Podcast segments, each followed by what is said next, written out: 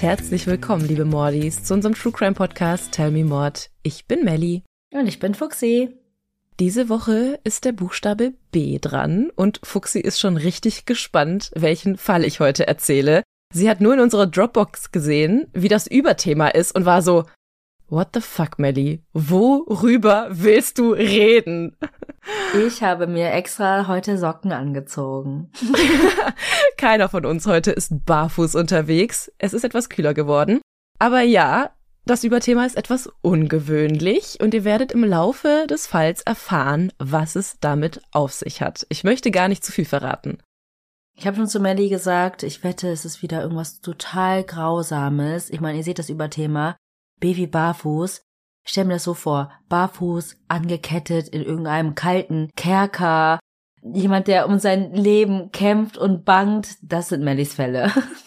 Das sind normalerweise meine Fälle, aber heute ist es ganz anders. Denn heute wird's ein bisschen lockerer, ein bisschen lustiger und tatsächlich spreche ich heute mal nicht über Mord, sondern über einen der meistgesuchtesten Gauner der USA.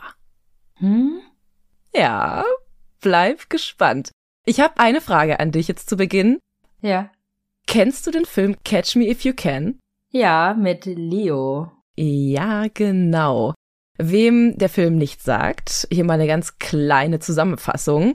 In dem Film geht es um einen Hochstapler, gespielt von Leonardo DiCaprio, der in den 60er Jahren nicht nur Scheckbetrug begeht, sondern kurzzeitig auch zu einem der meistgesuchtesten Verbrecher wird. Und mit allerlei Tricks gibt er sich zunächst als Pilot aus, dann sogar als Arzt, als Oberstaatsanwalt und so ergaunert er sich innerhalb von kürzester Zeit 2,5 Millionen US-Dollar. Und zu dem Zeitpunkt ist er gerade mal 21 Jahre alt. Das hat voll die Billionaire Boys Club Vibes hier. Total.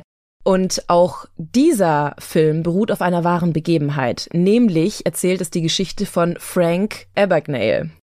Aber tatsächlich erzähle ich euch heute nichts über Frank, aber ich habe das jetzt hier mal an den Anfang gesetzt, denn die Geschichte, die ich euch heute erzähle, ähnelt der von Frank ziemlich. Nur passiert die 40 Jahre später.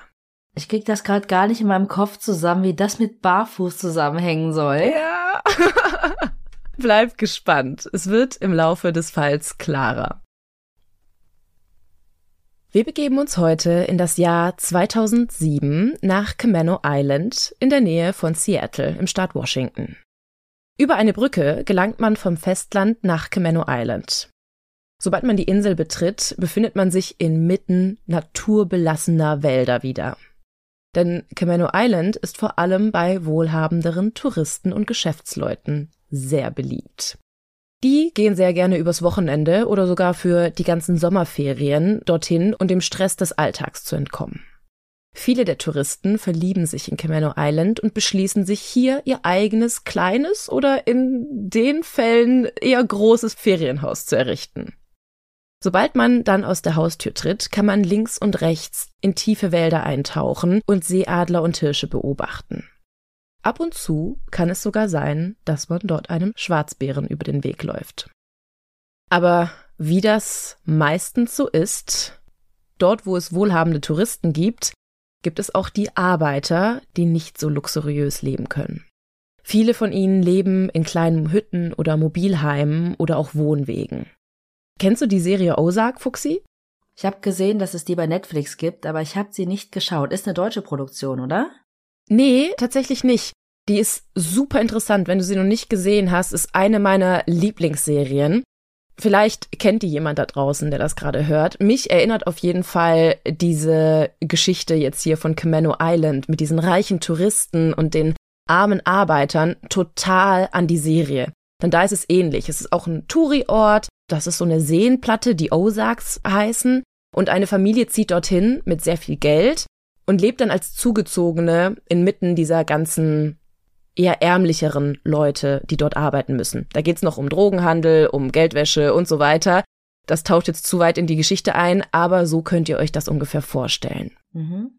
Und in genau so einem kleinen Wohnwagen lebt Pam Kohler mit ihrem Sohn Colton. Pam hat lange schwarze Haare, ein mageres Gesicht und ist alkoholkrank und arbeitslos. Pam hat nie viel Geld. Sie bekommt lediglich eine kleine Rente, denn nach einem Unfall und dem damit verbundenen Schaden an der Wirbelsäule kann sie sich nicht mehr gut bewegen. Früher hatte sie ihr Leben einmal im Griff. Sie war Verwaltungsangestellte und arbeitete sogar eine Zeit lang bei der Navy, aber die Zeiten sind schon lange vorbei. Mittlerweile lebt sie nur noch von Rausch zu Rausch. Um ihren zwölfjährigen Sohn kann sie sich leider daher kaum kümmern. Das weiß jeder in der Gegend. Aber bisher hat niemand etwas dagegen getan. Denn die meisten Menschen haben mit ihren eigenen Sorgen zu kämpfen. Und falls sich doch jemand zu Pams Wohnwagen vorzutrauen wagt, wird er relativ schnell durch ein selbstgeschriebenes Schild im Garten abgeschreckt. Denn da steht drauf, wenn du hinter dieses Schild trittst, wirst du erschossen. Okay. Das Thema hatten wir ja schon sehr oft mit der Waffenpolitik in den USA. Es ist ja möglich und auch nicht verboten, Leute im Worst Case vom ungewollten Betreten des Grundstücks abzuhalten. Pam beweist das auch ziemlich energisch, denn sie besitzt eine Schrotflinte und benutzt die auch, wenn es sein muss. Es kam auch schon vor, dass Leute angeschossen wurden durch sie aber es ist nie was Ernsthaftes passiert. Eines Tages klopft dann die Polizei an Pam Kohlers Wohnwagen und nicht sie öffnet die Tür. Statt Pam öffnet jetzt ein Mann. Jemand im Inneren des Wagens hat nämlich den Notruf gewählt. Der Mann ist Mitte 30, hat längere nach hinten gekämmte Haare und ein breites, kräftiges Gesicht. Als dieser die Beamten sieht, flucht er, schließt die Tür, verschwindet ins Wohnzimmer und dann durch eine Hintertür in den Wald hinein, wo er sich versucht zu verstecken. Aber die Polizei ist ihm auf den Fersen und schnell finden sie ihn und nehmen ihn fest. Im Wohnwagen finden die Polizisten einen kleinen, verängstigten Jungen. Es ist Colton Harris Moore, also Pam Kohlers Sohn. Und es stellt sich heraus, dass er die Polizei gerufen hat. Der Mann, den die Ermittler festgenommen haben, ist nämlich sein eigener Vater. Im Streit hat er seinen zwölfjährigen Sohn in einen Strauch voller Dornen geworfen und dann mehrfach gegen einen Zaun geschlagen. Daraufhin würgte er den kleinen Jungen und schrie dabei Weißt du nicht, dass ich wegen meiner Wut schon drei Menschen umgebracht habe? Colton konnte sich zum Glück irgendwie aus seinem Griff befreien und dann die Polizei rufen. Coltons Mutter war schockiert, dass Colton die Polizei gerufen hatte und schrie ihn betrunken an, wie er es wagen könne, und sie ihm nun seinen Vater wegnehmen. Sie war aber auch in dem Wohnwagen. Sie war auch da, ja, aber betrunken. Colton hatte in seinem Leben nie eine richtige Vaterfigur. Denn sein leiblicher Vater, der soeben festgenommen wurde, sitzt die meiste Zeit wegen Trunkenheit am Steuer oder Diebstahls im Gefängnis. Wenn er doch mal nicht einsitzt, arbeitet er als Fischer und ist dadurch wochenlang unterwegs. Einer seiner Stiefväter, ein Milchbauer aus der Gegend, stirbt, als Colton sieben Jahre alt ist, an einer Überdosis Heroin. Coltons Situation ist auch allen bekannt. Auch die Nachbarn und auch in der Schule weiß man darüber Bescheid. Vertrauenslehrer und Sozialarbeiter wissen, dass Colton zu Hause vernachlässigt wird. Es gibt nie genug zu essen für ihn und es wird sich auch sonst nicht um ihn gekümmert. Das Jugendamt und die Polizei sind regelmäßige Besucher bei Pam und Colton zu Hause. Aber anstatt ihn mitzunehmen und in eine Pflegefamilie zu bringen, wird Colton vor die Wahl gestellt. Entweder kann er zu Hause bleiben oder er wird in ein Heim gebracht. Und das finde ich eine sehr schwierige Frage, die man einem Kind stellt, denn meistens entscheiden die sich, einfach zu Hause zu bleiben.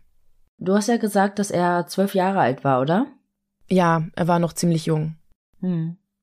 Die Probleme zu Hause führen dann dazu, dass sich Coltons Verhalten langsam ändert. Colton entdeckt nämlich, dass er nach seinen eigenen Regeln leben muss, um irgendwie zu überleben und vor allem, um sich von seiner schrecklichen Kindheit abzulenken. Und er fängt jetzt an, sich mit etwas ganz Speziellem abzulenken. Er beginnt nämlich zu stehlen. Zuerst geht es los, dass er sich mit etwa zehn Jahren zu seinen wohlhabenderen Nachbarn ins Haus stiehlt und dort Lebensmittel klaut. Und das macht er auch ganz raffiniert, denn er wartet in deren Baumhaus, bis diese aus dem Haus gehen und schleicht sich dann still und heimlich zu ihnen hinein. Dort klaut er dann in der Vorratskammer alles, was Kinder gerne essen, nämlich Pizza, Eis oder Kekse. Mit seinem Diebesgut versteckt er sich dann wieder im Baumhaus und isst es dort direkt auf. Er wird tatsächlich auch ein paar Mal erwischt, aber das führt nie zu ernsthaften Konsequenzen.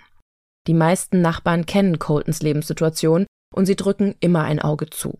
Sie nennen ihn auch häufig liebevoll den Inseljungen. Als Colton dann doch einmal vor Gericht steht, weil er in einem Laden Lebensmittel geklaut hat, drückt auch hier der Richter ein Auge zu. Auch in der Schule hat Colton kaum Freunde. Er wird meistens von seinen Mitschülern gemobbt, weil er meistens ziemlich verlottert aussieht. Aber irgendwann findet Colton einen Freund. Und dieser ist der Inbegriff von schlechtem Einfluss. Sein Name ist Harley Davidson Ironwing. das war wirklich sein Name. Er hat lange, lockige, dunkle Haare und die beiden lernen sich auf der Middle School kennen, als Colton von ein paar anderen Mitschülern gemobbt wurde. Harley war ein ziemlich harter Kerl. Und obwohl er viel kleiner war als Colton, Colton war später nämlich fast zwei Meter groß, schaffte er es, dass die Leute Respekt vor ihm hatten. Und außerdem besitzt Harley Dinge, die für Colton sehr spannend sind. Eine Harley?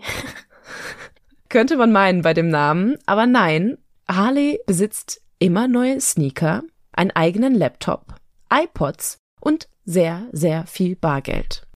Die beiden sind zu diesem Zeitpunkt erst 16 und 14 Jahre alt und für einen 16-Jährigen, der keinen Nebenjob hat, ist das alles schon sehr ungewöhnlich. Für Colton ist das gleichzeitig aber auch ziemlich reizvoll und er fragt sich natürlich, woher Harley all die neuen Sachen nimmt. Harley ist nämlich gerade erst aus dem Jugendgefängnis entlassen worden. Dort saß er ein, weil er mehrfach in Ferienhäuser und Häuser aus der Nachbarschaft eingebrochen ist. Aber anstatt dass ihn diese Strafe jetzt abschreckt und er sowas nicht mehr tut, hört er nicht auf zu stehlen. Vielmehr bringt er Colton nun bei, nicht mehr nur Lebensmittel zu stehlen, sondern auch andere Dinge. Also es ist jetzt nicht so, dass Harley Colton zwingt mitzumachen, er zeigt ihm nur, welche Optionen er hat. Und da Colton ja auch nie ein richtiges männliches Vorbild hatte, ist jetzt Harley sozusagen zu seinem einzigen Vorbild geworden. Und Harley bringt Colton jetzt auch alles bei, was er weiß. Er zeigt ihm, wie man in die Ferienhäuser reicher Leute einsteigen kann und mehr als nur Pizza, Kekse und Eis rausholt. Harleys Leitspruch ist dabei, jeder kann einen Diebstahl begehen, auch die dümmste Person der Welt. Jeder schafft es irgendwie durch ein Fenster zu kommen. Aber natürlich gibt es auch Regeln, die beachtet werden müssen. Harleys Regeln sind, du darfst niemals einbrechen, wenn du die Bewohner kennst. Du darfst ebenfalls nie das Licht anmachen. Wenn du gesehen wirst oder erwischt wirst, lass alles fallen und renne sofort los. Und du darfst dich nicht schuldig fühlen. Die Leute, die du bestiehlst, haben genug. Und alles, was sie haben, ist versichert. Außerdem wird keiner verletzt. Die beiden entpuppen sich jetzt auch ziemlich schnell als das absolute Dream Team und sie fangen an, systematisch in Häuser einzubrechen. Ich habe ja vorhin schon erzählt, dass es ziemlich viele Ferienhäuser auf Camano Island gibt und fast jedes dritte Haus soll ein Ferienhaus sein. Und so ist die meiste Zeit auch niemand zu Hause. Harley zeigt jetzt Colton die Geheimverstecke, wo die meisten Leute ihre Zweitschlüssel verstecken und wie man Überwachungskameras umgehen kann. Außerdem bringt er ihm bei, wie man Schlösser knacken kann und wie man am effektivsten Schubladen durchwühlen kann, um die richtig wertvollen Sachen zu finden. Und es stellt sich raus, Colton ist ein Naturtalent. Die zwei werden zu dem perfekten Verbrecherduo. Sie schaffen es mittlerweile, in nur wenigen Minuten ein ganzes Haus auf den Kopf zu stellen und alles zu erbeuten, was sich irgendwie zu Geld machen lässt. Manchmal brechen sie nicht nur in ein Haus die Nacht ein, sondern es werden bis zu drei Häuser ausgewählt. Aber wenn das Ferienhäuser sind, wo die Leute dann nur, weiß nicht, in den Ferien oder an den Wochenenden hinreisen, da sind das ja eigentlich nur Gegenstände, Möbelstücke und so weiter und keine Wertsachen, oder? Aber da wohnt ja keiner. Ja, sollte man meinen, aber die beiden erbeuten schon ziemlich viel. Also, ich habe ja schon gesagt, eher die wohlhabenderen Leute sind dann da. Und es kommt nicht selten vor, dass die beiden mit Laptops das Ferienhaus verlassen, mit iPods, mit Schmuck, mit Bargeld. Also die Leute lassen wohl ziemlich viel in ihren Ferienhäusern. Manchmal sind sie ja auch jedes Wochenende da und brauchen natürlich dann so ihre Daily Dinge. Wir kaufen einfach alles doppelt und dreifach. Ja, wenn man sich's leisten kann, warum nicht? Besser als Koffer schleppen. Nachdem die beiden dann mit ihrem Beutezug fertig sind, machen sie sich dann im Morgengrauen zurück auf den Heimweg. Aber für Colton heißt es nicht zurück zu seiner Mama in den Trailer, denn mittlerweile schläft er in einem geklauten Zelt in dem Wald neben dem Wohnwagen. Denn Colton und seine Mutter streiten sich eigentlich täglich, wenn sie sich sehen, und auch körperlich wird Colton mehrfach angegangen. Es ist bereits einige Male richtig eskaliert, aber trotzdem liebt Colton seine Mutter und er versucht alles, um sie irgendwie wieder zurück auf den rechten Weg zu bringen. Was irgendwie witzig ist, wenn man bedenkt, dass er selbst stiehlt. Hm. Denn manchmal bringt er ihr geklaute Selbsthilfebücher mit oder Broschüren von den anonymen Alkoholikern. Aber seine Mutter verbrennt die Bücher und schlägt ihn dafür. Deshalb beschließt Colton irgendwann in den Wald zu ziehen, um der Gewalt zu Hause zu entgehen. Und dort hat er auch endlich genügend Platz, um seine Diebesbeute zu verstauen. Aber Colton und Harley brechen nicht nur in die Häuser ein, manchmal leihen sie sich auch noch die ziemlich teuren Autos, die dort in der Garage stehen. Und dann fahren sie einfach nur damit rum und stellen das dann wieder dahin, oder wie? Ja, und sogar richtig gentlemanlike, sie tanken das Auto vorher auf. Eines Abends holt Colton Harley dann ab und fährt mit ihm zu einem Ferienhaus, das Colton schon eine ganze Weile ausspioniert hat. Und Colton versichert Harley, dass dieses Haus mit Sicherheit leer steht. Aber als sie da ankommen, leuchtet noch das Licht in der oberen Etage. Laut Harleys Regeln ist das eigentlich ein Ausschlusskriterium für einen Einbruch. Und Harley ist das auch alles etwas zu riskant und er will auch nicht in das Haus einsteigen, aber Colton packt der Ehrgeiz. Vielleicht ist es aber auch Übermut oder der Kick, der ihn antreibt. Er schlägt auf jeden Fall Harley vor, dass dieser draußen warten kann und Colton die Lage im Inneren des Hauses checkt. Wenn die Luft rein sein sollte, holt er Harley dann nach. Harley wartet jetzt draußen und raucht fast eine komplette Packung Zigaretten, bis Colton ihm das Zeichen gibt, dass die Luft rein ist. Im Haus angekommen, nehmen die beiden sich erstmal Getränke aus dem Kühlschrank und wollen es sich so richtig gemütlich machen, bevor sie das Haus auseinandernehmen wollen. Das machen sie meistens so. Sie ziehen die Schuhe aus, machen es sich ganz gemütlich und snacken erstmal ein bisschen was in der Küche. Aber plötzlich geht das Licht an und zwei Polizeibeamte erscheinen in der Tür mit gezogenen Waffen. Das ist das erste Mal, dass sie bei einem Raubzug erwischt werden. Und anstatt sich zu ergeben, erinnert sich Colton an eine von Harleys Regeln. Alles fallen lassen und wegrennen. Mhm. Also landet sein Orangensaftglas auf dem Boden und Colton rennt los. Die Beamten rechnen gar nicht damit und sind total perplex. Und auch Harley, obwohl das seine eigene Regel ist, war total perplex. Bis er begreift, was da passiert, vergehen ein paar Sekunden, aber dann rennt auch er los. Jeden von beiden verfolgt nun einer der Beamten. Doch Harley und Colton rennen in den Wald und sie schaffen es, sie dort abzuschütteln. Das war das erste Mal, dass Colton nur knapp der Polizei entwischt. Aber nicht das letzte Mal. Von da an trennen sich allerdings Harleys und Coltons Wege. Denn die ganze Aktion war Harley einfach zu krass. Er war ja auch schon einmal im Jugendgefängnis und da wollte er auf gar keinen Fall nochmal hin. Colton ist mittlerweile 15 Jahre alt und wieder komplett auf sich allein gestellt. Um sich irgendwie selbst zu versorgen, geht er weiter auf Einbruchstouren. Nur diesmal halt nicht mehr mit Harley, sondern allein. Auf einer dieser Einbruchstouren stiehlt Colton eine Kreditkarte und bestellt damit fröhlich online ein paar verschiedene Dinge. So auch sein ganzes Equipment, mit dem er im Wald lebt.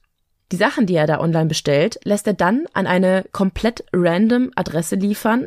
Und man kriegt ja immer diese Sendungsbenachrichtigungen und da steht, wann die Sendung voraussichtlich ankommt. Mhm. Also kann Colton nachvollziehen, wann das Päckchen abgeliefert werden soll. In welchem Jahr sind wir gerade? Das müsste jetzt 2005 sein. Und da gab's das schon? Hm, eBay und so? Ja, ich meinte mit der Sendungsverfolgung und so. Scheinbar schon. Auf jeden Fall wusste Colton, wann er den Briefträger abfangen musste. Hm. Also hat er den ganzen Tag da gewartet bei der Adresse und musste nur noch warten, bis der Postbote kam, um ihm entgegenzulaufen und das Päckchen in Empfang zu nehmen. So auch an dem Tag. Sobald er den Postboten sah, lief Colton ihm entgegen und wollte das Päckchen an sich nehmen. Doch was Colton nicht weiß, ist, dass der Postbote, der ihm das Päckchen überreicht, nur verkleidet ist. In Wahrheit war das ein verdeckter Ermittler. Ah. Außerdem lungerten in den Büschen um das Haus herum ebenfalls unzählige Ermittler und warten darauf, Colton zu fassen. Als er gerade das Päckchen nehmen möchte, springen die Beamten wie bei einer Überraschungsparty aus den Büschen und schreien, Colton, du bist verhaftet. Aber Colton macht genau das Gleiche, was er bereits in dem Haus getan hat. Er rennt einfach los. Er flüchtet mit dem Päckchen in der Hand in den Wald und die Polizisten kleben ihm auf den Fersen. Aber da er ja im Wald lebt, kennt er sich dort besser aus als die Beamten und er schafft es wieder, ihnen zu entkommen. Die Beamten sind jetzt total frustriert und versuchen nun mit Fährtenhunden seine Spur aufzunehmen. Und sie schaffen das auch. Sie finden Coltons Unterschlupf, aber Colton ist nicht mehr da. Was sie allerdings finden, ist sein Zelt und darin eine Digitalkamera.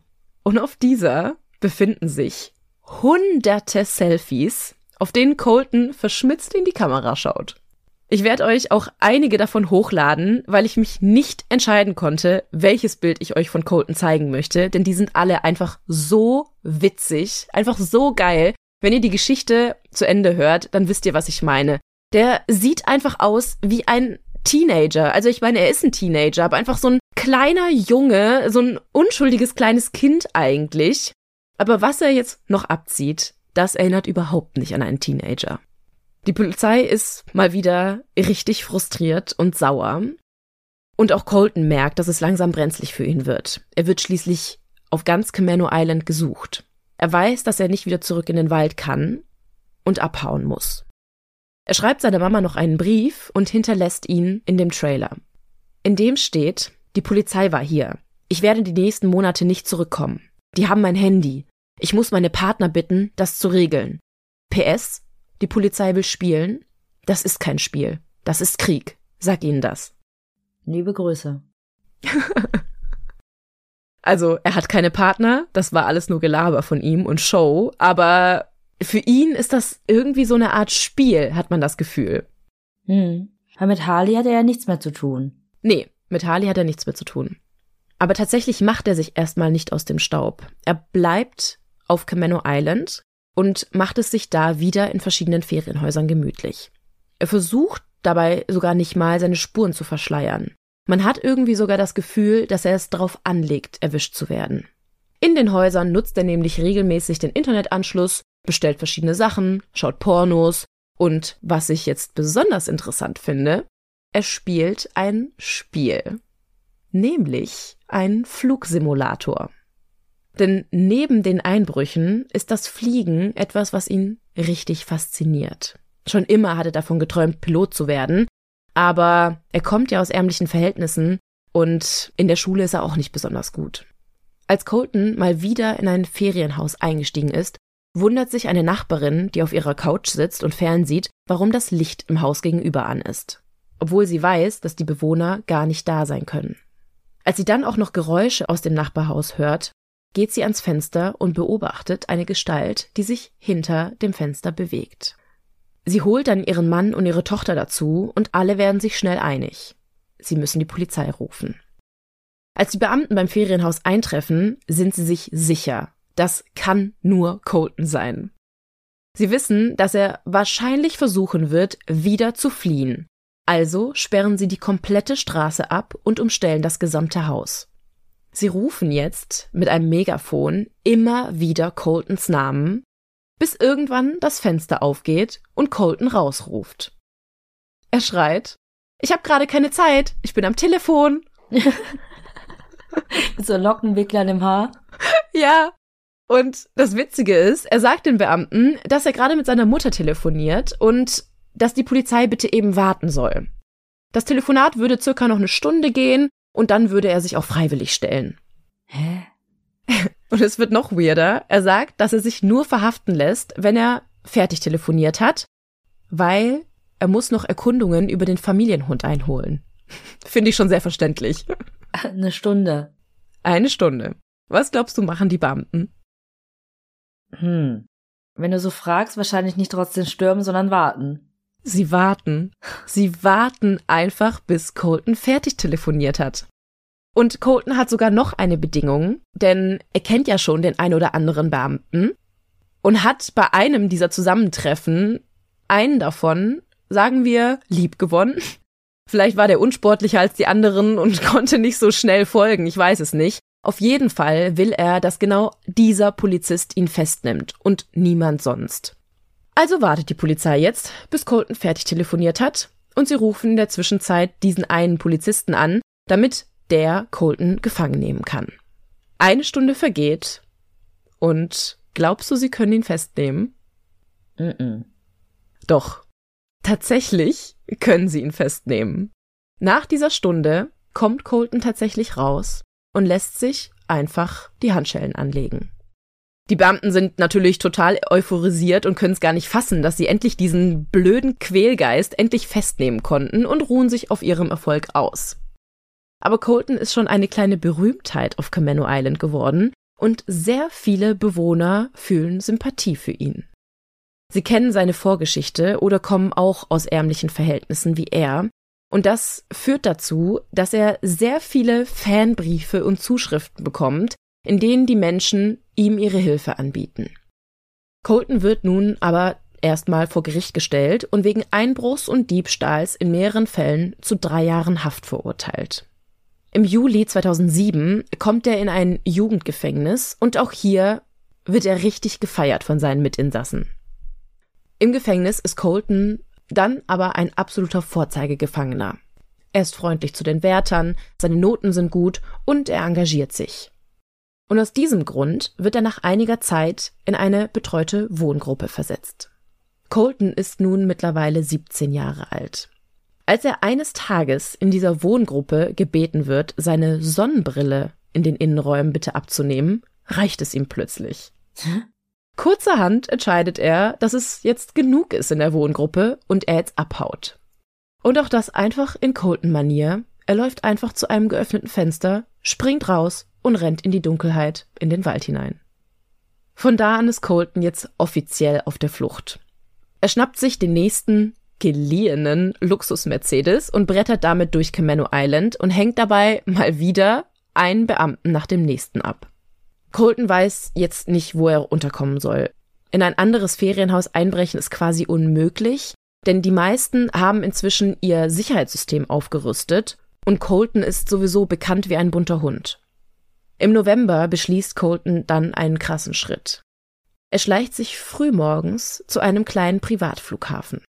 Dort entdeckt er einen Hangar, der nicht richtig verschlossen ist. Zumindest nicht so, dass er ihn nicht aufbrechen könnte. Er schlüpft hinein und durchsucht, so wie er es schon in den Häusern getan hat, alle Schubladen und Schränke.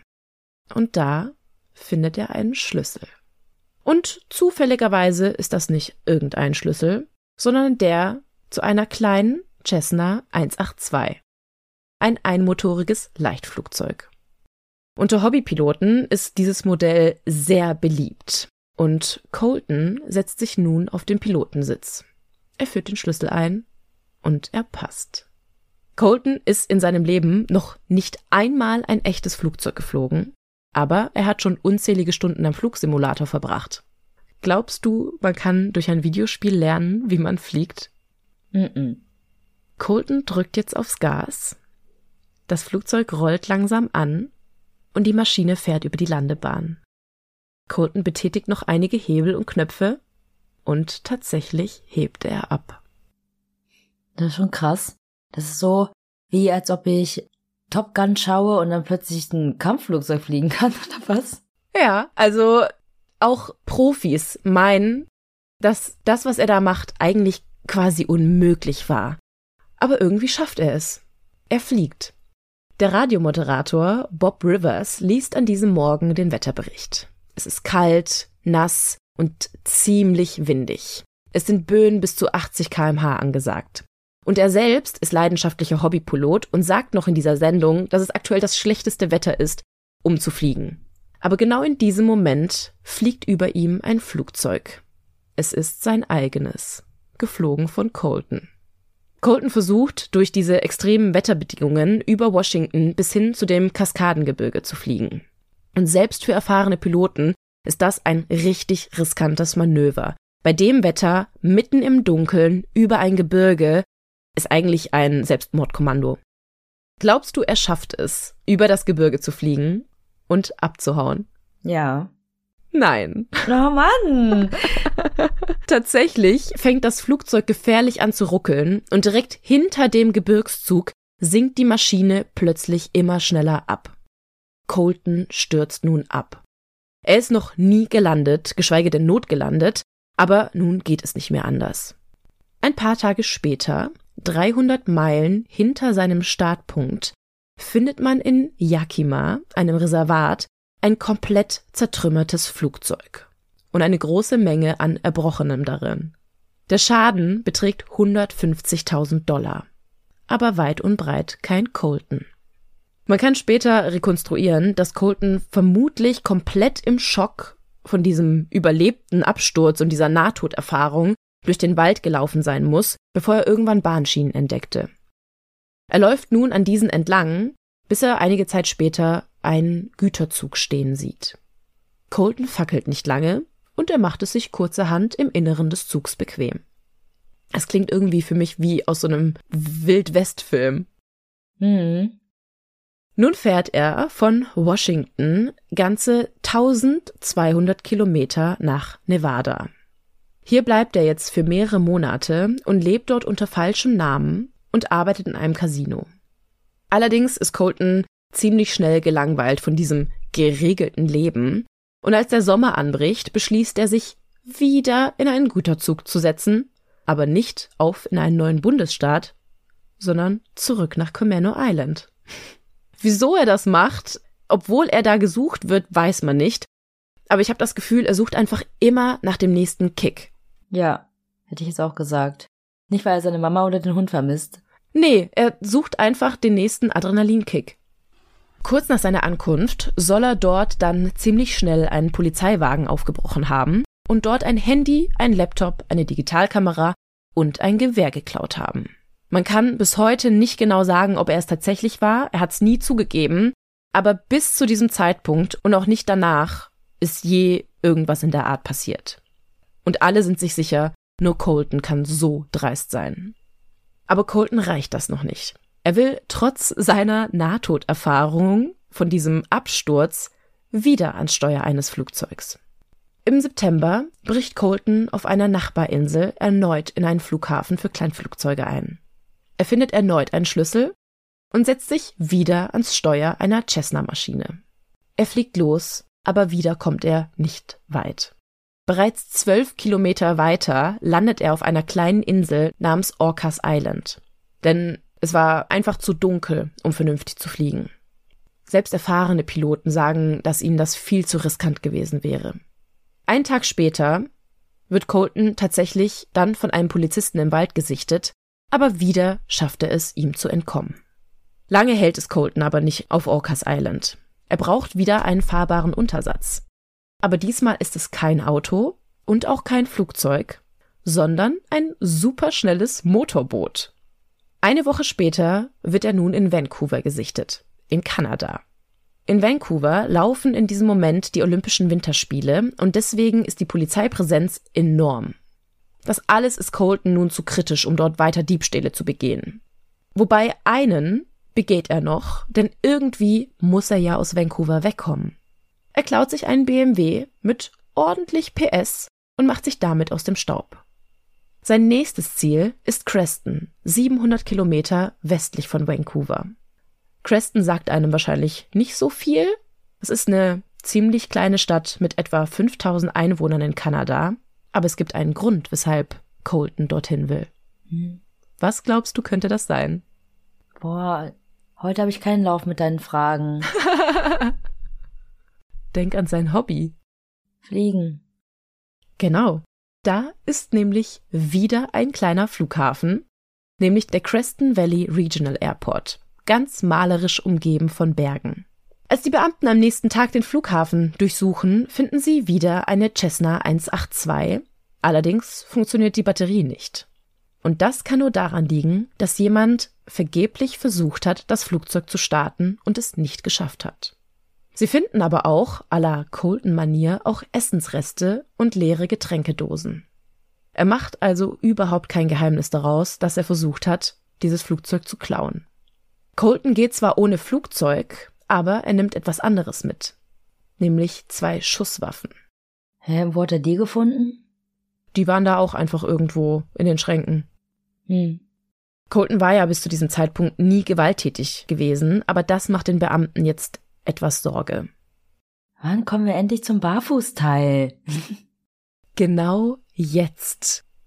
Colton hat ja jetzt versucht, vergebens dieses Flugzeug zum Laufen zu kriegen.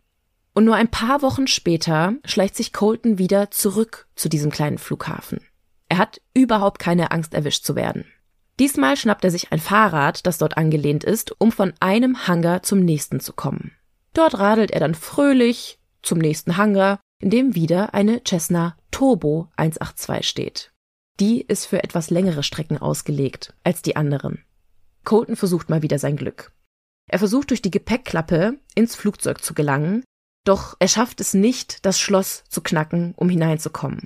Er klettert also einfach wieder hinaus und macht sich erstmal was zu essen warm in der Büromikrowelle, die da für Mitarbeiter steht. Als die Mitarbeiter am nächsten Tag zur Arbeit kommen, finden sie dort Essensreste und Fußabdrücke an der Wand. Er hat es sich nämlich ganz lässig mit den Füßen an der Wand gemütlich gemacht, während er auf sein Mikrowellenessen wartete. Die Besitzer des Flugzeugs werden benachrichtigt und die tauschen das Schloss sicherheitshalber aus, weil sie Angst haben, dass er wiederkommen könnte und dann irgendwie das Schloss aufkriegt, weil er es schon mal versucht hat zu knacken. Colton bleibt aber ehrgeizig. Diesmal wartet er nicht mehrere Wochen, er kommt einfach in der darauffolgenden Nacht wieder.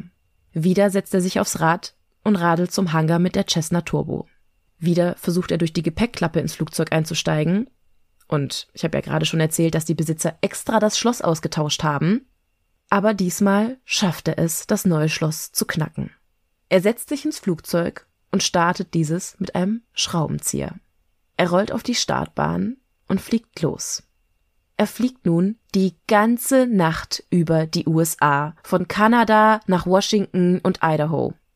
Diesmal schafft er es also wirklich. Er hat keine Bruchlandung, aber natürlich kann man auch mit einer Maschine, die für längere Strecken geeignet ist, nicht unendlich fliegen. Irgendwann gehen alle Lichter an, denn das Benzin ist leer. Er hält nun Ausschau nach einer geeigneten Stelle, um dort Not zu landen. Und in Granite Falls, wieder in Kanada, findet er eine geeignete Wiese und steuert auf diese zu. Aber er hat ja bis zu diesem Zeitpunkt nie eine richtige Landung vollbracht. Also weiß er natürlich nicht, was er dafür alles tun muss und ist viel zu schnell unterwegs. Mit knapp 100 kmh landet er brutal auf dem Boden und bremst nur ganz knapp vor einem großen Felsbrocken. Natürlich bleibt aber dieses Manöver nicht ungesehen. Also es ist klar, wenn ein unbekanntes Flugobjekt mitten in der Nacht über die USA fliegt, dass das die Flugsicherheit mitbekommen muss. Mhm. Also erheben sich Hubschrauber mit schwer bewaffneten SWAT-Beamten in die Luft. Denn die wissen nicht, dass dort ein Teenager sitzt, der einfach nur Lust aufs Fliegen hatte.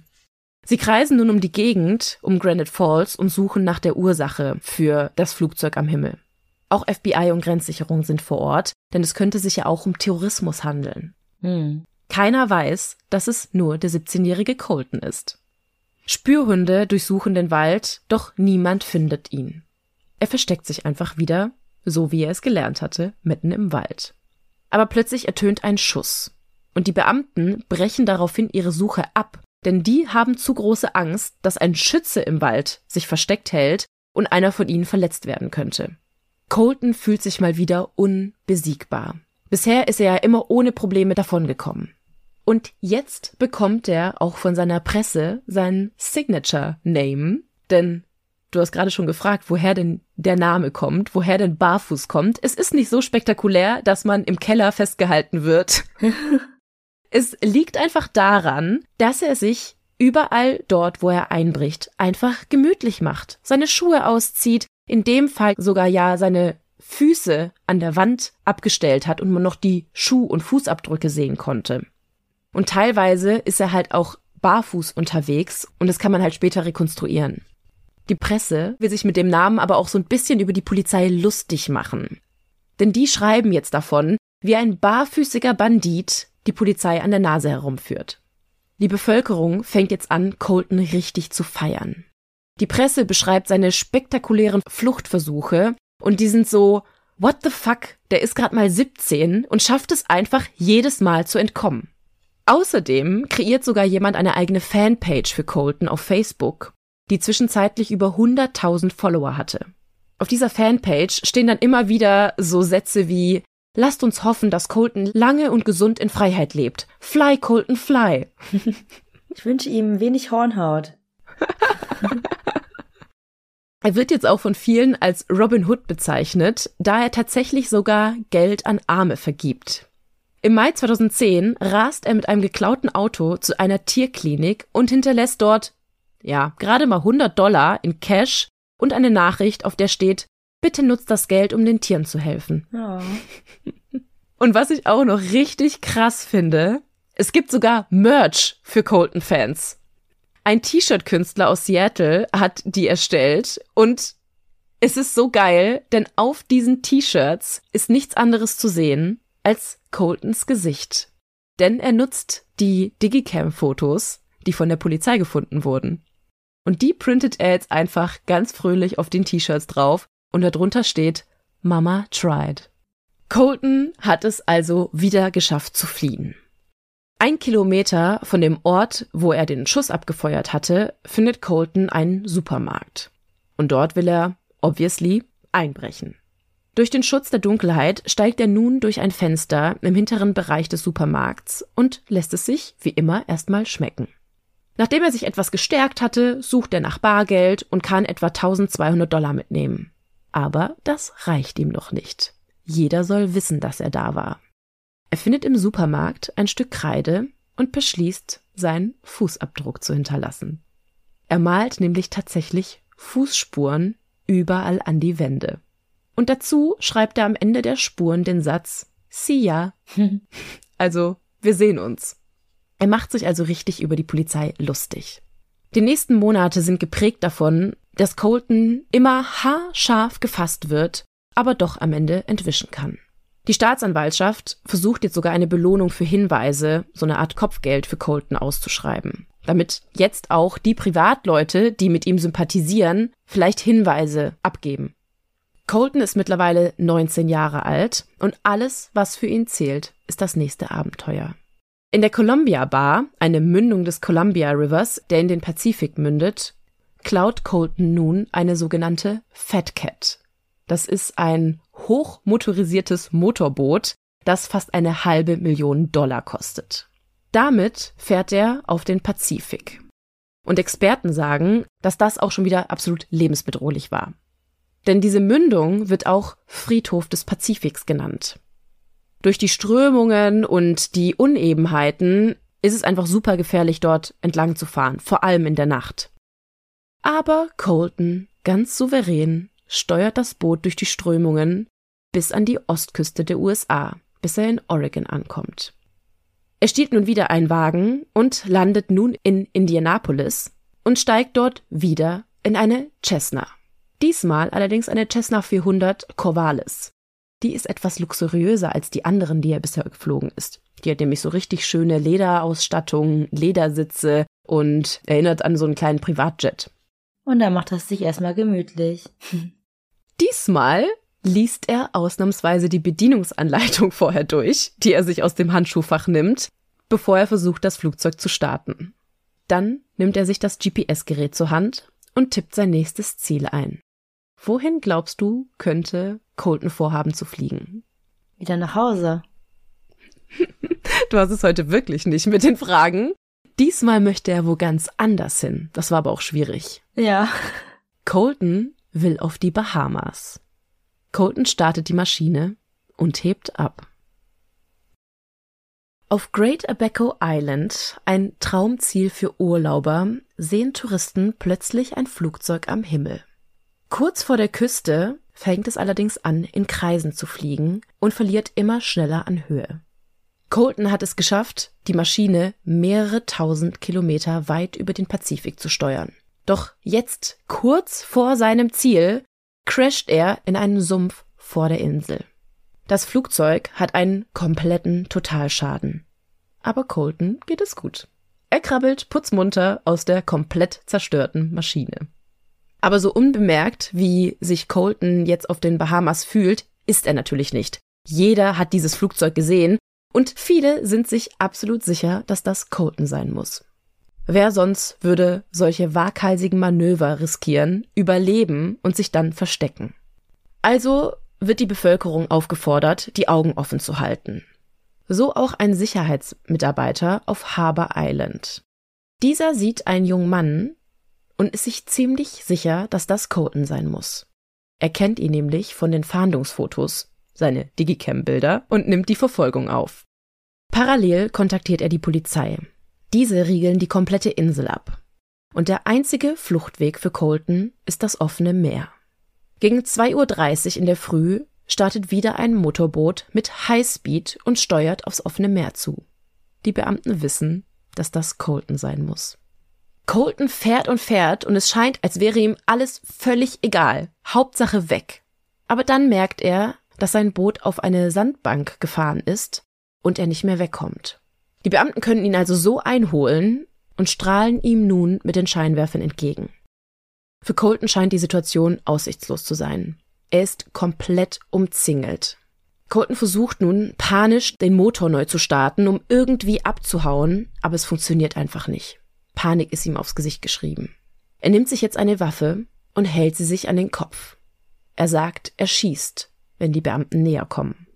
Doch dann merkt er plötzlich, wie die Flut anfängt aufzusteigen und wie sein Boot sich von der Sandbank abhebt.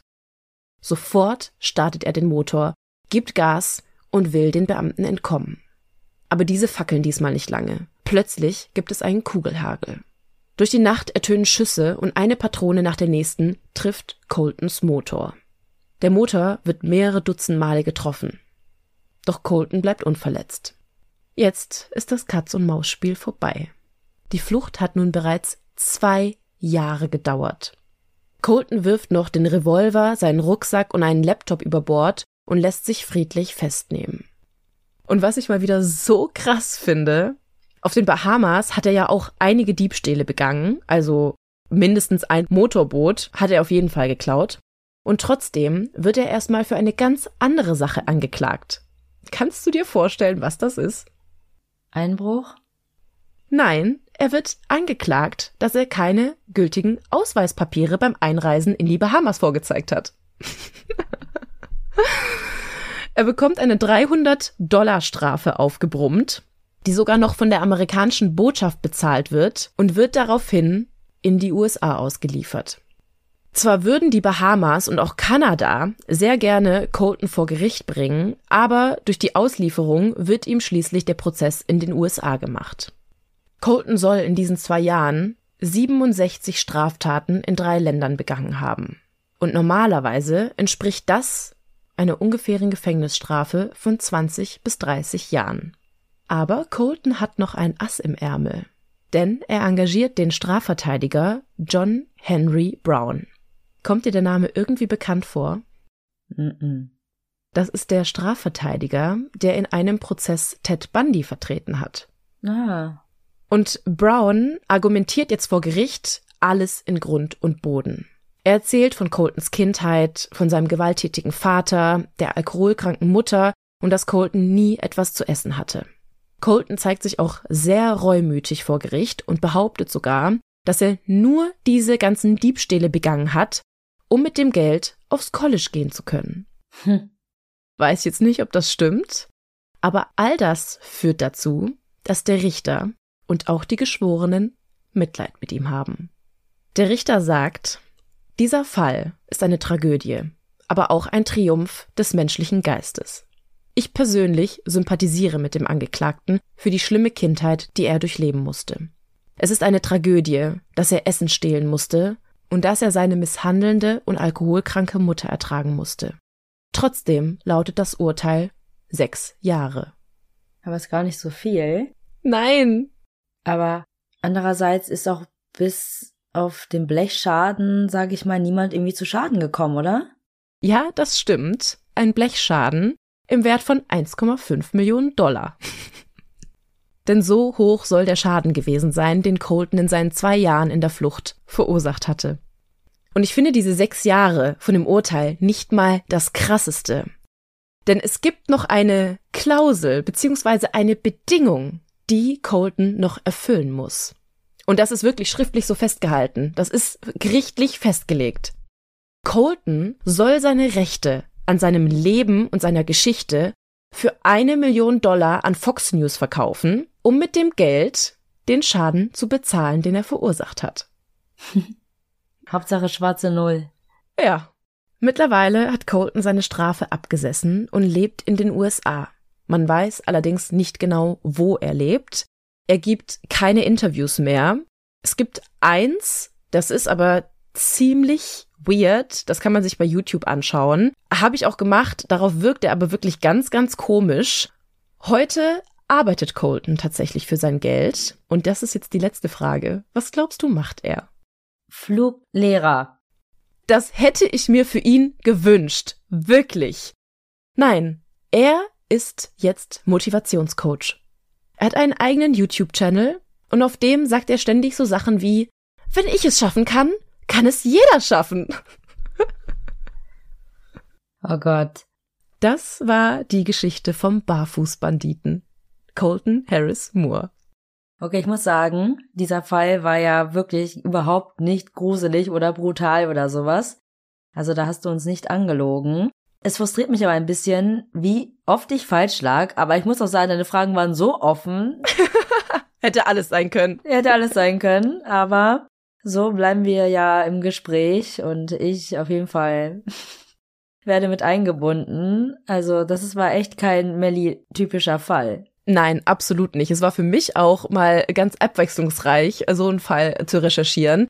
Man muss auch sagen, vielleicht hört man es mir ein bisschen an, ich bin etwas verkatert. Und es war schön, nicht jetzt auch noch einen heftigen True Crime-Fall gemacht zu haben. Es war schön.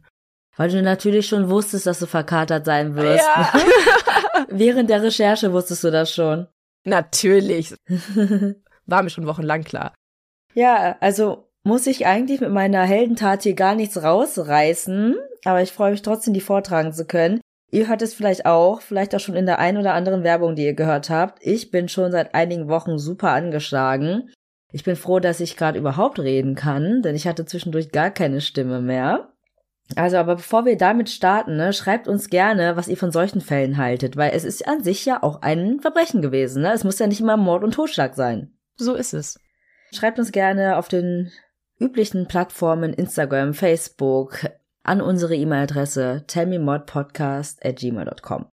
Dort könnt ihr uns auch neue Fallvorschläge schicken, Heldentaten oder Lob, Kritik und Anregung. Die Heldentat, die ich euch heute mitgebracht habe, stand vor einigen Wochen in der Rheinischen Post. Mit der Überschrift Jugendliche retten Gocher Senior aus Gleisbett. Jetzt sucht er seine Helfer. Ein 83-Jähriger aus Goch war in Sorge, seinen Zug zu verpassen. Im Dunkeln übersah er mit seinem Elektroscooter die Bahnsteigkante und stürzte auf die Schienen. Eine Gruppe junger Leute sprang hinterher, gerade noch rechtzeitig. Jetzt sucht der Senior seine Retter. Weil er ein gläubiger Mann ist, hält es Klaus Runkel für eine klare Sache, dass göttlicher Beistand im Spiel war, als er vor kurzem dem Tod von der Schippe sprang. Aber der 83-Jährige aus Goch kennt auch noch einen anderen Adressaten für seine Dankbarkeit. Eine Gruppe Jugendlicher, die ohne zu zögern ins Gleisbett sprang und damit verhinderte, dass der Senior vom einfahrenden Zug überfahren wurde. Das war passiert. Der vielseitig interessierte Rentner aus Goch war nach Kevela gefahren, um in der dortigen Begegnungsstätte einem Vortrag zu lauschen. Ausgerechnet ein Glücksforscher war es, der dort sprach. Hunke hält viel von Selbstheilung durch positives Denken. Voller guter Gedanken machte er sich danach in seinem elektrischen Seniorenscooter, einem flotten Krankenfahrstuhl, auf den Weg Richtung Bahnhof, um mit dem Zug nach Hause zu fahren. Dummerweise war ich etwas spät dran, wollte den Zug nicht verpassen und eine Stunde auf den nächsten warten müssen. Dadurch war ich wohl ein bisschen hektisch und unaufmerksam und bin mit dem Vorderrad meines Fahrstuhls über die Bahnsteigkante geraten. Ich stürzte ins Gleisbett. Da jeden Moment der Zug in den Bahnhof einfahren würde, war klar, dass die Situation lebensbedrohlich war. Ich konnte mich nicht bewegen, lag hilflos auf den Schienen. Es war abzusehen, dass innerhalb kürzester Zeit der Zug kommen würde, der Zugführer hätte mich sicher nicht früh genug gesehen und rechtzeitig bremsen können. Aber bevor ich in Panik geraten konnte, sprangen schon mehrere junge Leute ins Gleisbett und hoben mich auf. Auch mein Scooter hieften sie auf den Bahnsteig. Klaus Runkel wurde bei dem Unfall schwer verletzt, war zu benommen, um sich ausführlich zu bedanken. Das tut ihm leid, denn er findet es großartig, wie sich die Jugendlichen verhalten haben und würde ihnen das gerne selbst sagen. Doch als die Polizei am Bahnhof ankam, waren die hilfsbereiten Zeugen schon weg. Er hat keine Kontaktdaten. Das Krankenwagenpersonal versorgte den Verletzten und brachte ihn ins Krankenhaus. Ich hatte einen doppelten Armbruch und musste operiert werden. Jetzt bin ich aber wieder zu Hause, sagt Runkel. Die Pressestelle der Polizei würde dem Senior gerne helfen, Kontakt zu den Jugendlichen aufzunehmen, aber das ist nicht so einfach. Die Kollegen konnten am Bahnhof die Personalien nicht aufnehmen, weil die jungen Leute da schon weg waren. Es sollen sechs oder sieben Jugendliche gewesen sein, die fraglos super reagiert haben. Durch den Sprung ins Gleisbett haben sie sich allerdings selbst in Gefahr gebracht. So etwas ist immer eine Frage der Abwägung, sagt Anna Stamm von der Pressestelle der Kreispolizei. Sie würde sich freuen, wenn es zu einem Kontakt zwischen dem Gocher Senior und seinen Rettern käme. Vielleicht könne sie ja jemand dazu bringen, sich bei der Polizei zu melden. Und Anna Stamm fügte hinzu, dass es vielleicht auch das Sicherheitsgefühl der Allgemeinheit stärke, wenn man davon höre, dass ein Bahnhof kein Angstraum sein müsse, sondern sich dort auch oft Leute aufhielten, die im Ernstfall helfen können.